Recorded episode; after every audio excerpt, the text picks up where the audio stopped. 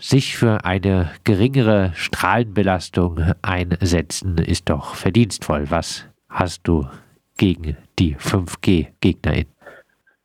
Naja, sicherlich ist der Einsatz für eine geringere Strahlenbelastung äh, sinnvoll. Da kann man sich natürlich fragen, ob das, was die 5G-Gegner vorschlagen, nämlich möglichst wenig Sendemasten äh, in der Stadt zu haben, überhaupt ein Mittel ist, das uns dem näher bringt.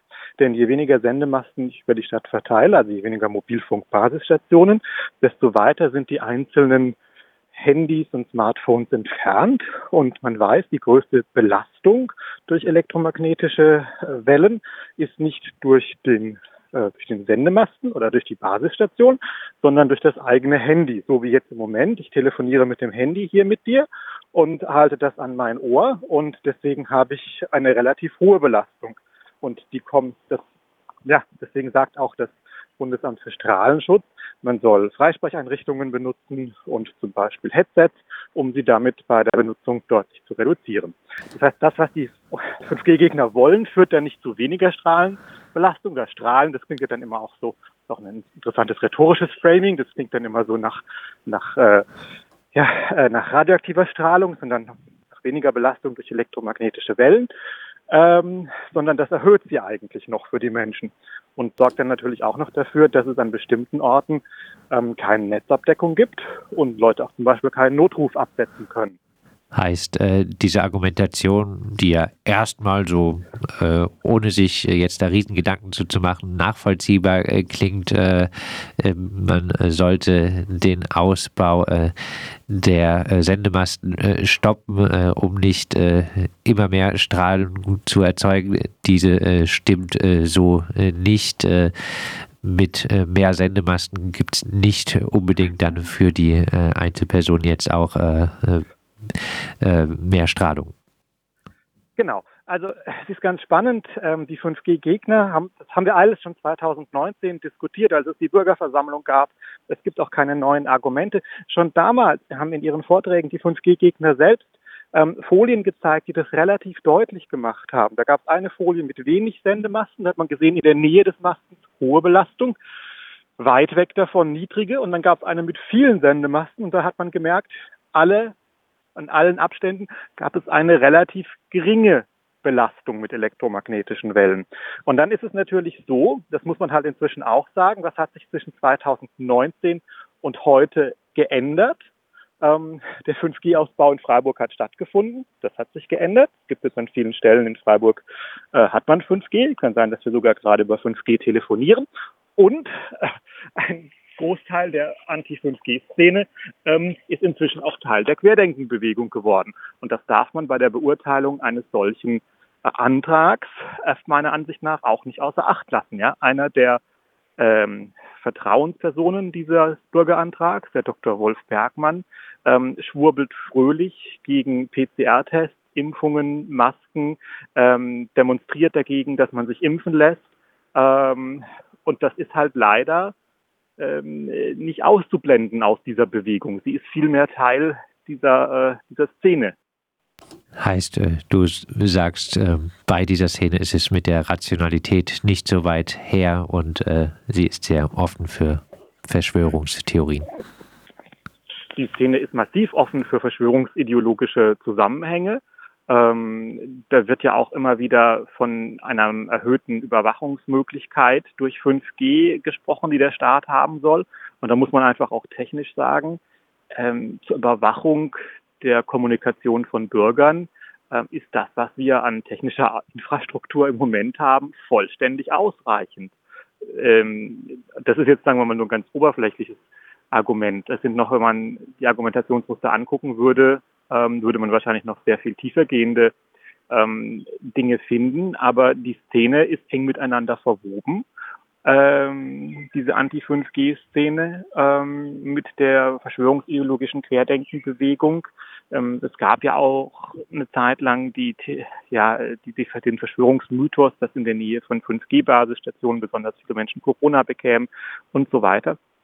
Und das kann man bei der Beurteilung aus meiner Sicht ähm, äh, nicht, nicht ausblenden ja, sondern das ist leider, leider auch ein Teil. Und natürlich sind ganz viele der inhaltlichen Argumente oder alle inhaltlichen Argumente, die wieder vorgetragen werden, äh, sind mehr oder weniger widerlegt. Ähm, und das Problem ist aber, wir unterhalten uns jetzt wieder darüber und wir unterhalten uns nicht über andere Probleme oder Herausforderungen, die Digitalisierung mit sich bringt. Ja, wie gehe ich mit Fake News um?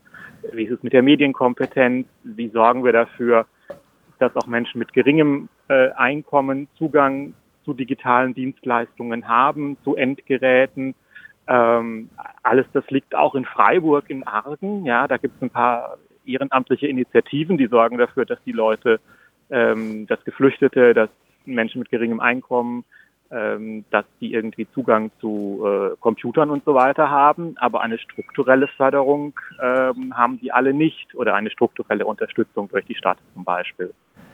Das äh, sind äh, Forderungen, die ihr äh, für die Zukunft erhebt. Ähm, ja, vielleicht trotzdem nochmal zum äh, jetzt äh, vorher Gesagten. Ähm, vielleicht kann man da auch noch sagen, festhalten, du sagst jetzt äh, nicht, dass äh, die jetzige technische Infrastruktur ähm, nicht äh, gute Überwachungsmöglichkeiten in Anführungszeichen bieten würde. Du sagst äh, halt äh, nur, dass äh, da hat jetzt der 5G-Standard keinen Einfluss drauf. Die gibt es auch jetzt schon. So entnehme ich ja. deine Äußerung. Ja.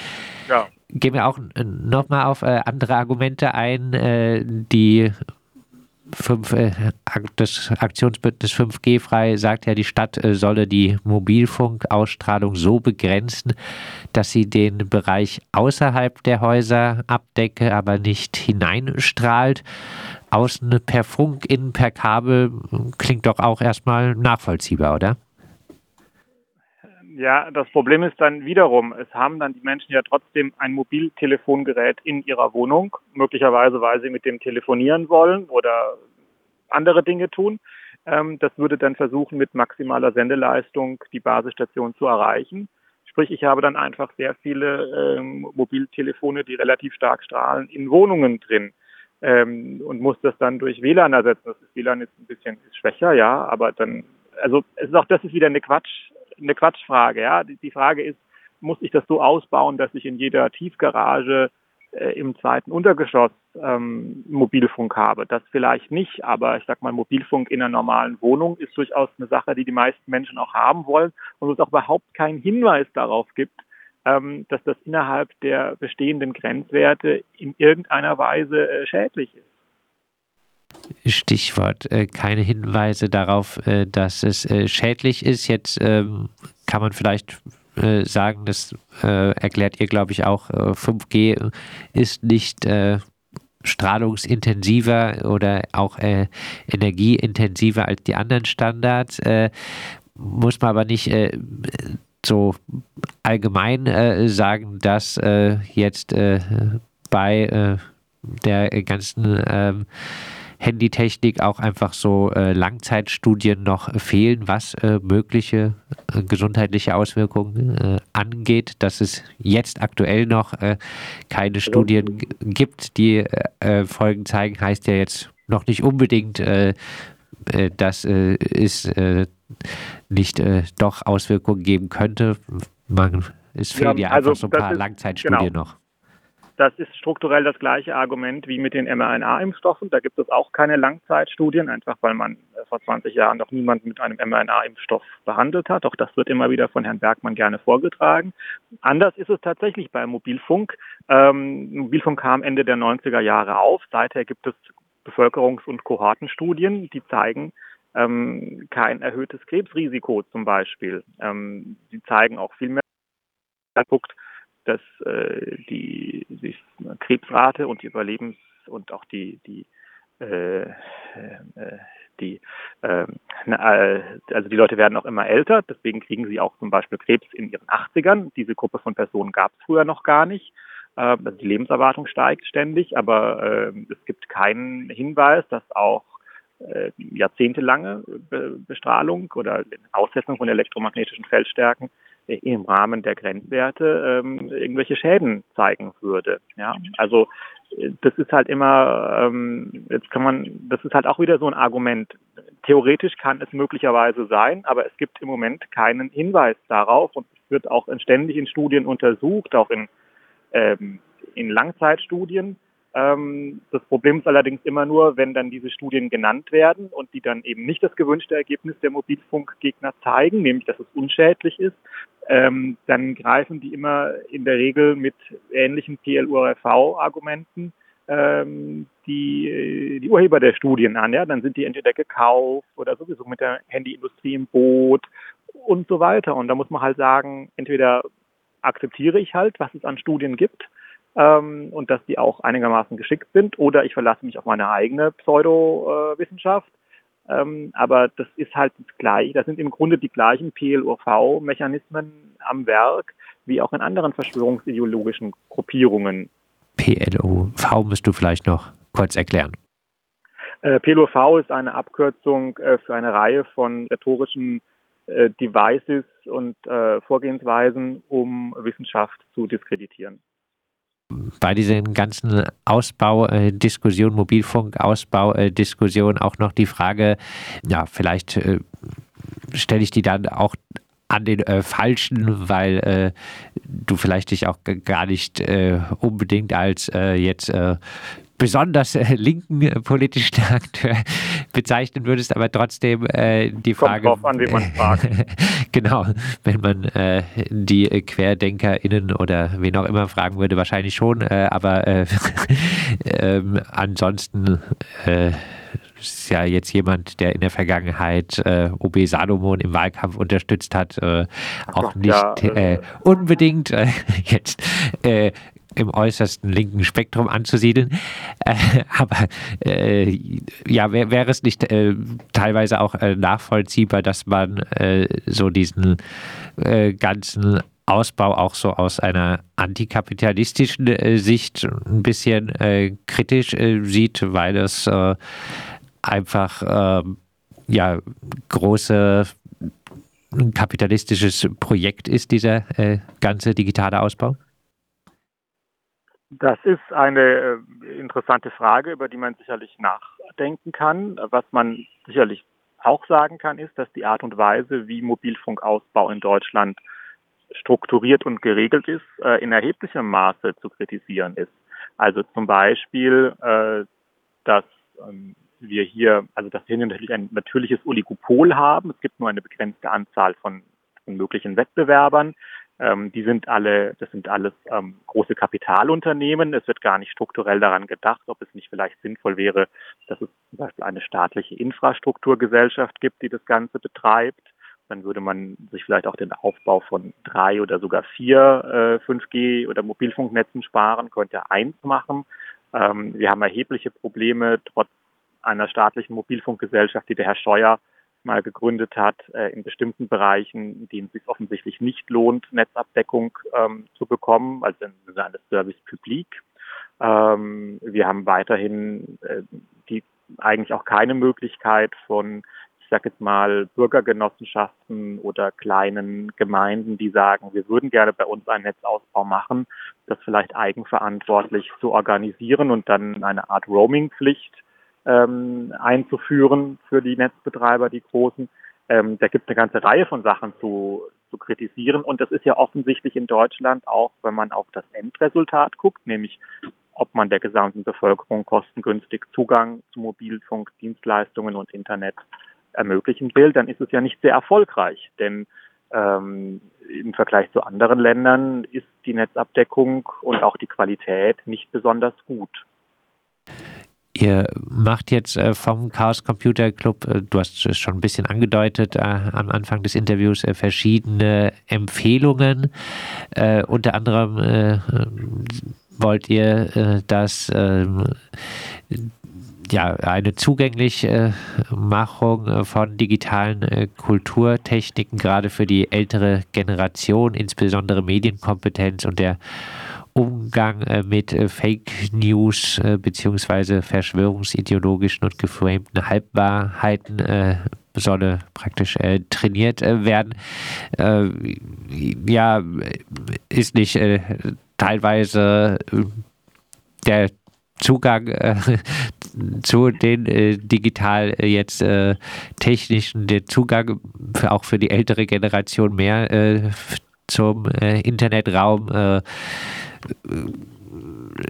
ebnet das nicht teilweise eher den Weg um anfällig zu werden für äh, Fake News. Das äh, Internet, Social Media ist ja einfach nur voll von äh, Verschwörungsideologien. Äh, ist da halt teilweise nicht vielleicht äh, ist doch besser, wenn äh, die ältere Generation eher den Blick in die Zeitung wirft als ins Internet.